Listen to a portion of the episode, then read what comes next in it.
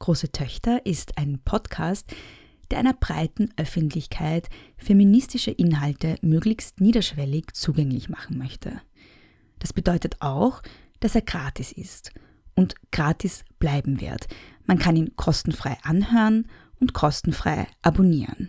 Große Töchter ist aber auch gänzlich unabhängig und damit auf die Unterstützung seiner Hörerinnen angewiesen. Wenn du große Töchter gut findest, dann kannst du den Podcast unterstützen, indem du freiwillig für ihn bezahlst. Das geht ganz einfach unter steadyhq.com slash große Töchter Podcast. Den Link findest du in den Shownotes. Deine Unterstützung auf Steady ermöglicht es, den Podcast weiterzumachen und besser zu machen. Dankeschön. Hallo und herzlich willkommen bei Große Töchter. Es geht heute weiter in der Corona-Special-Reihe, in der ich versuche, Stimmen und Perspektiven zur Corona-Krise, die in Massenmedien nicht wirklich oder nur sehr marginal vorkommen, in den Mittelpunkt zu stellen. Ich habe mir bereits vor ein paar Wochen die Frage gestellt, was diese Corona-Krise für Frauen bedeutet, die ungewollt schwanger sind und eine Schwangerschaft beenden wollen. Der Zugang zum Schwangerschaftsabbruch ist in Österreich bereits vor der Corona-Krise ein sehr ja, hochschwelliger, teurer, ein sehr prekärer und schwieriger gewesen. Und wir haben jetzt Ausgangsbeschränkungen und Quarantinen. Und in Spitälern sollen nur Eingriffe vorgenommen werden, die als notwendig und dringend klassifiziert werden, um Spitalsbetten eben für potenzielle Covid-19-Patientinnen sozusagen aufzusparen.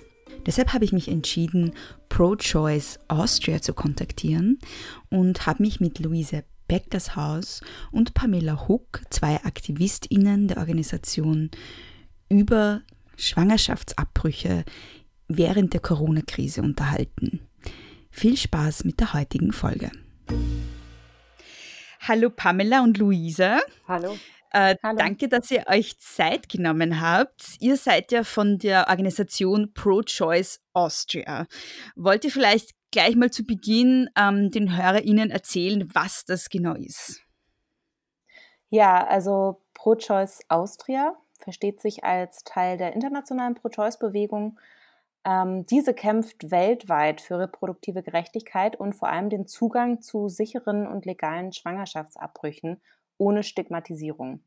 Unsere Gruppe ähm, hat sich im Frühjahr 2019 gegründet und der Anlass war ähm, ursprünglich ähm, die Initiative ähm, Verändern, die ja von mhm. rechtskatholischer Seite ähm, Angriffe auf die rechtliche Lage des Schwangerschaftsabbruchs in Österreich versucht hat.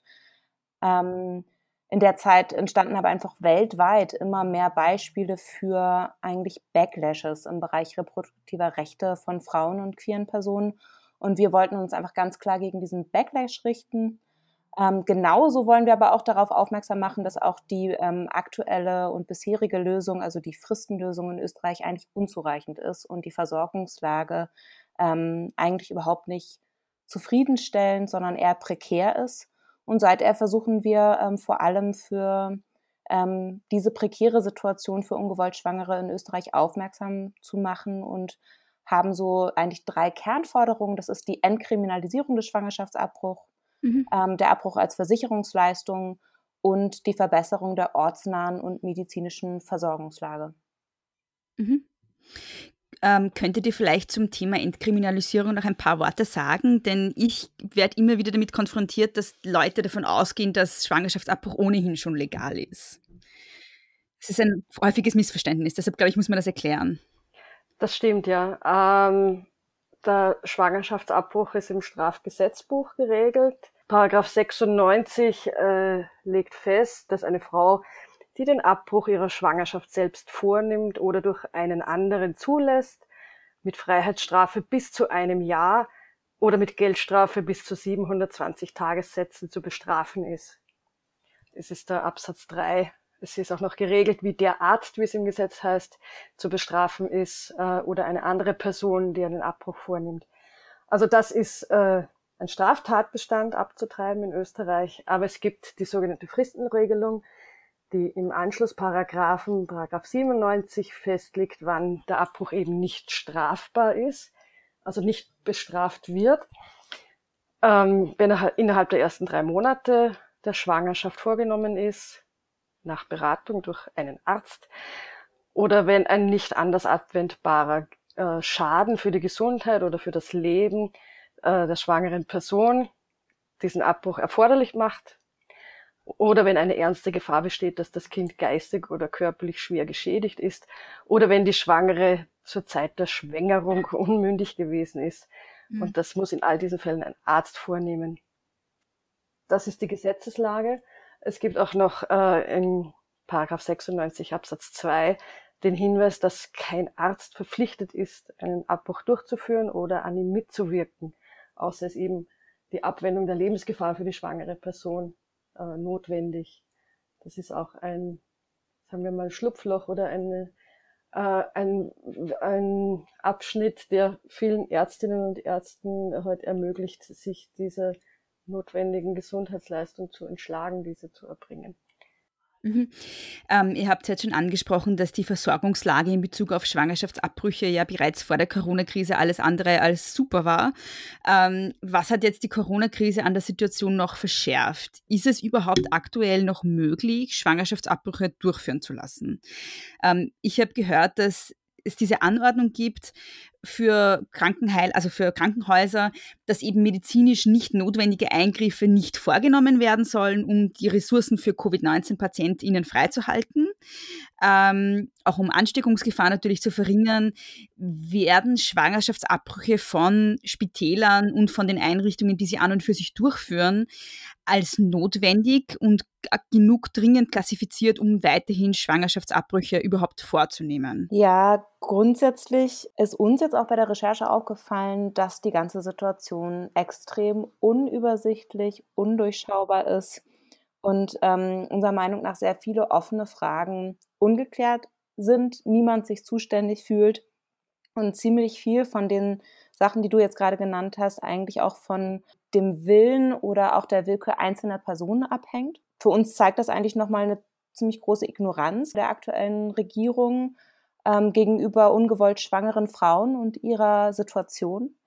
Ähm, aber ganz grundsätzlich kann ich die Frage ähm, vielleicht so vage beantworten in erstmal ja, es ist noch möglich, Abbrüche vorzunehmen, aber es kommt immer darauf an, wo und unter welchen Bedingungen und für wie viel Geld. Also zum Beispiel in Wien in privaten Ambulatorien wie äh, zum Beispiel Gynmed oder Pro Women, ähm, da ist der Abbruch eigentlich regulär ähm, weiterhin möglich und ähm, es kommt zu keinen Einschränkungen in der Versorgung. Aber da ist der Abbruch im Verhältnis zu zum Beispiel den Wiener öffentlichen Krankenhäusern teurer.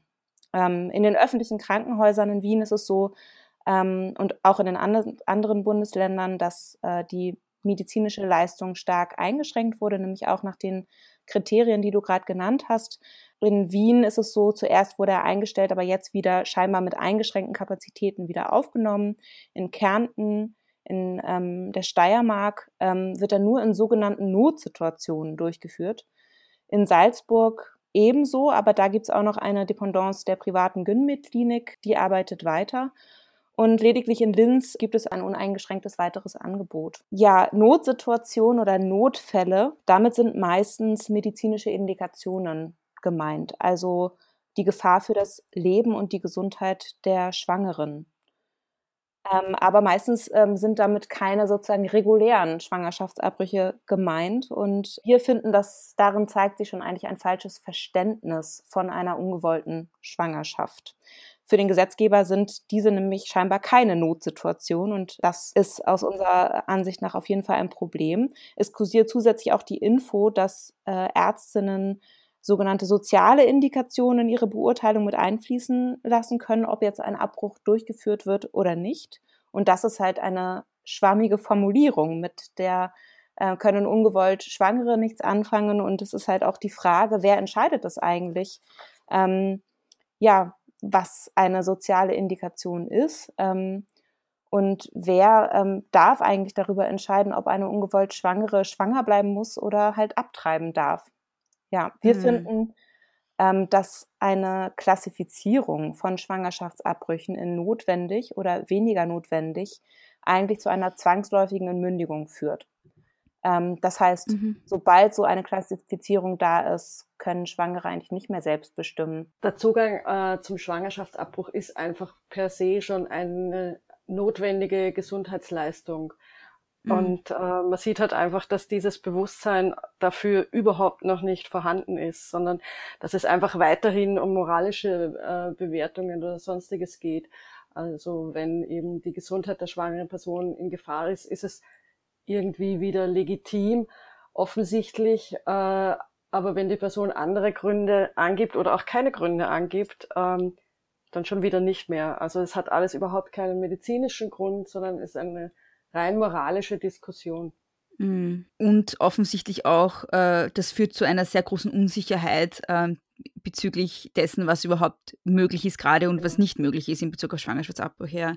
Genau. Ähm, wie ist jetzt, also es war ja schon vor der Corona-Krise so, dass es ganze Bundesländer gab, wo es keine Abbruchmöglichkeit gab oder keine Möglichkeit zum Schwangerschaftsabbruch gab, weil es ja eben im Gesetz, wie du bereits angesprochen hast, ähm, die, diese Gewissensklausel gibt, dass eben Ärzte nicht dazu gezwungen werden können. Ähm, deshalb gab es ganze Bundesländer, wo es halt keinen Arzt oder keine Ärztin gab, ähm, die einen Abbruch vorgenommen hat das hat dazu geführt, dass Frauen teilweise ja quasi durchs ganze Land tingeln mussten, um einen Schwangerschaftsabbruch durchführen zu lassen. Jetzt haben wir aber Ausgangsbeschränkungen und es gibt ganze Orte die, und ganze Einrichtungen, wie zum Beispiel das Flüchtlingsheim in Dreiskirchen, die einfach unter Quarantäne sind, wo gar niemand ausreisen kann. Ähm, wie kommen in solchen Situationen Frauen überhaupt an einen Schwangerschaftsabbruch? Ähm, schwierig, beziehungsweise wir können es auch in dem Sinn nicht so äh, beantworten, weil wir davon mhm. auch nichts wissen, muss ich ehrlich zugeben. Ja. Es ist auch die Frage für, selbst wenn äh, nicht so wie in Dreiskirchen, auch selbst wenn einfach Regionen unter Quarantäne stehen, genau, ja. ist es denn so, dass ich überhaupt reisen darf? Wenn die Polizei mich anhält, äh, muss ich dann sagen, dass ich einen Abbruch vornehmen lassen will? Ähm, ich werde dann eine Begleitperson dabei haben, die vielleicht nicht aus demselben Haushalt stammt. Gibt es hier nochmal Schwierigkeiten? Also es ist einfach alles noch sehr viel unsicherer geworden und der psychische äh, Stress und der finanzielle Stress natürlich ähm, ist nochmal enorm gestiegen. Welche Forderungen ergeben sich für euch jetzt dann in dieser akuten Situation jetzt? Wie könnte man Frauen zum Beispiel helfen, die in Quarantänegebieten sind und ungewollt schwanger sind? Prinzipiell schließen wir uns dann äh, auch der Forderung schon einmal an der äh, österreichischen Gesellschaft für Familienplanung, dass nämlich ähm, der Zugang zum medikamentösen Schwangerschaftsabbruch sofort äh, sehr viel vereinfacht, äh, einfacher gestaltet werden soll äh, und freigegeben werden soll. Es ist ja derzeit in Österreich nicht möglich, ähm, medikamentös abzutreiben, ohne ähm, eine Krankenanstalt aufsuchen zu müssen. Das ließe sich ganz einfach ähm, regeln und ähm, so gestalten, wie es zum Beispiel im Vereinigten Königreich jetzt gerade ist, also in Großbritannien, wo ähm, eine niedergelassene Ärztin, ein Arzt äh, das Rezept ausschreiben kann, ohne Konsultation mit mhm. der Patientin selbst, sondern einfach ähm, ja bei Bedarf. Die Person geht in die Apotheke, holt sich das Medikament und äh, nimmt dann diese beiden Tabletten, die für einen medikamentösen Abbruch notwendig sind, zu Hause ein und wendet sich erst, wenn Komplikationen auftreten sollten, äh, dann tatsächlich auch nochmal an eine Krankenanstalt oder eine Ärztin, Arzt. Ähm, das ist jetzt in, in, Großbritannien für zwei Jahre einfach sehr unkompliziert möglich gemacht worden und das sollte einfach für Österreich auch so schnell wie möglich umgesetzt werden. Man wird da zwei Fliegen mit einer Klappe schlagen weil nämlich einerseits ähm, der Zugang für schwangere Personen zum medikamentösen Abbruch so viel deutlicher äh, vereinfacht würde und die gleichzeitig dann auch nicht in den Krankenhäusern aufschlagen. Und äh, wir sollen, sind alle angehalten, zu Hause zu bleiben und äh, das würde dadurch einfach möglich gemacht werden. Mhm. Und es wäre ja auch kostengünstiger, nicht? Ja, es ist einfach es gibt überhaupt keine Notwendigkeit, den medikamentösen Abbruch so äh, zu reglementieren, wie er reglementiert ist in Österreich. Mhm. Auch das ist wieder einfach eine moralische äh, oder im weitesten Sinn politische äh, äh, Regelung, die mit den medizinischen Erfordernissen überhaupt nicht korreliert. Mhm. Bekommt ihr eigentlich so Erzählungen und Erfahrungsberichte von Frauen, die eine Schwangerschaft jetzt abbrechen wollen und ähm, welche Schwierigkeiten die haben gerade? Ähm, relativ wenig. Das kann aber auch daran liegen, dass es uns noch nicht so lange gibt und dass wir noch nicht so bekannt sind. Ähm, wir haben natürlich über so ein paar Kontakte, ein paar Situationen mitbekommen oder gehört, wie zum Beispiel Leute aus Graz nach Wien geschickt wurden oder teilweise mhm. auch ähm, beim Wilhelminenspital abgewiesen wurden. Allerdings ähm, haben wir eigentlich mhm. noch nicht viele Erfahrungsberichte gesammelt. Und ähm, wir mhm. würden natürlich auch gerne diese Sendung auch dafür nutzen, alle ZuhörerInnen dazu einzuladen, ähm, falls es eigene Erfahrungen gerade aktuell gibt, uns diese gerne mitzuteilen ähm, und gerne auch einfach anonym, ähm, wenn erwünscht, per E-Mail an unsere Mailadresse info at prochoiceaustria.at. Genau, wir würden wirklich sehr gerne die einzelnen Erfahrungen von ungewollt Schwangeren gerade dokumentieren und sammeln. Wollt ihr vielleicht zusätzlich noch sagen, wo man euch sonst noch im Internet findet, beziehungsweise auch Social-Media-Profile und so? Ja klar, wir haben eine ganz klassische Website, mhm. die heißt prochoiceaustria.at. Dann sind wir auf Facebook zu finden als ProChoice Austria und auch auf Twitter zu finden. Perfekt, danke schön. Ich nehme mal an, die Leute können euch da dann auch äh, anschreiben, wenn es irgendwas geben sollte, was ja, sie euch mitteilen wollen. Genau. Auf jeden Fall gerne. Gibt es irgendetwas, was ihr noch gerne loswerden würdet in Bezug auf die Situation des Zug oder in Bezug auf den Zugang zum Schwangerschaftsabbruch während der Corona-Krise, was ich jetzt noch nicht gefragt habe, was euch noch wichtig ist? Also ich, mir wäre noch mal wichtig, auch darauf hinzuweisen, dass so diese äh, diese grenzüberschreitende Reisetätigkeit jetzt auch natürlich unmöglich gemacht wurde.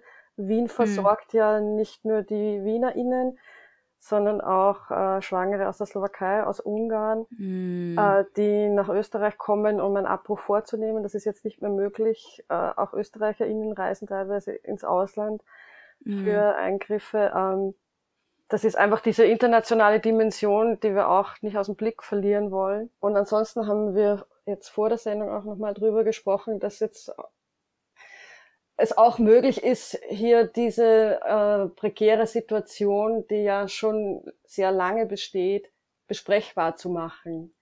Mhm. Ähm, auch, dass du uns eingeladen hast, dass sind noch eine Reihe von Artikeln zu dem Thema bisher erschienen. Das ähm, ist jetzt auch nochmal wichtig und vielleicht auch für alle AktivistInnen und für alle, denen das Thema am Herzen liegt, vielleicht auch nochmal ein, ein Aufruf oder so, die Gunst der Stunde zu nutzen und mit unserem Thema einfach dran zu bleiben und es beizubehalten und im Blick zu behalten. Das würde ich auch sagen, dass diese Krise halt ganz viele Missstände sichtbar macht, die ohnehin da sind und die auf eine Art und Weise ja jetzt besprechbarer sind und dass wir auch diesen Moment gut nutzen können oder nutzen sollten, um über diese Krise hinauszudenken.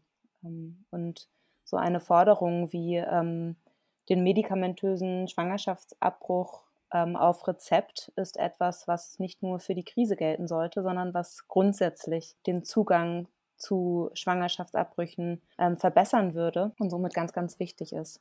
Mir wäre auch noch wichtig zu sagen, dass es eine Art befreundete man könnte sagen, Schwesternorganisation gibt, die gerade auch sehr aktiv ist, nämlich Changes for Women, die ähm, versucht, mhm. niederschwellige Finanzierung für ungewollt, ungewollt Schwangere aufzustellen. Und die mhm. Kostenfrage ist ja auch eine, die ganz relevant ist. Ähm, reproduktive Gerechtigkeit heißt immer auch soziale Gerechtigkeit. Und ähm, Changes for Women ähm, sammelt aktuell ähm, Gelder, um ungewollt Schwangeren, die sich das nicht leisten können, vor allem in den teureren, privateren Kliniken Abbrüche vornehmen zu lassen, ja, einen Abbruch zu finanzieren. Wenn jetzt Menschen zuhören, die ungewollt schwanger sind, wo könnten die sich jetzt hinwenden in diese Situation? Ähm, die Österreichische Gesellschaft für Familienplanung ist eine Anlaufstelle, wo es gerade auch aktuell Online-Beratungstermine gibt. Auch in den, also das ist ähm, jetzt für Wien in den privaten Ambulatorien Pro Woman und Ginmeet gibt es auch Beratungen, auch Telefonberatungen, ähm, an die kann man sich auf jeden Fall wenden. Ähm, man kann sich auch an Changes for Women und an uns ähm, per E-Mail wenden, wenn man bestimmte Fragen hat.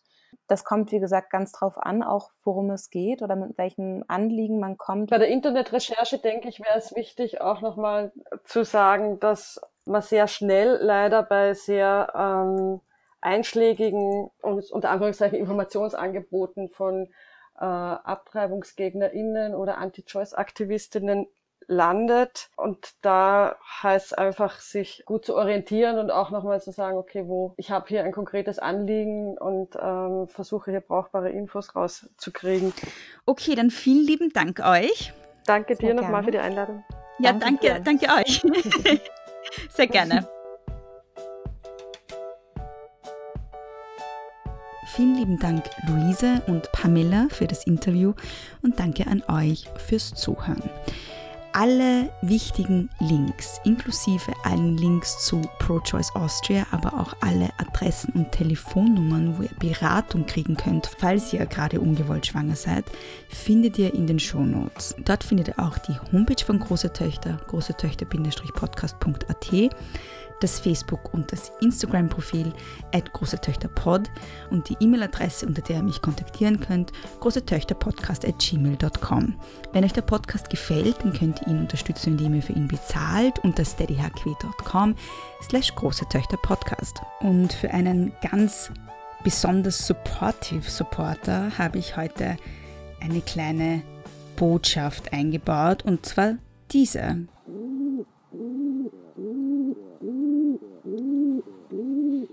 You know who you are.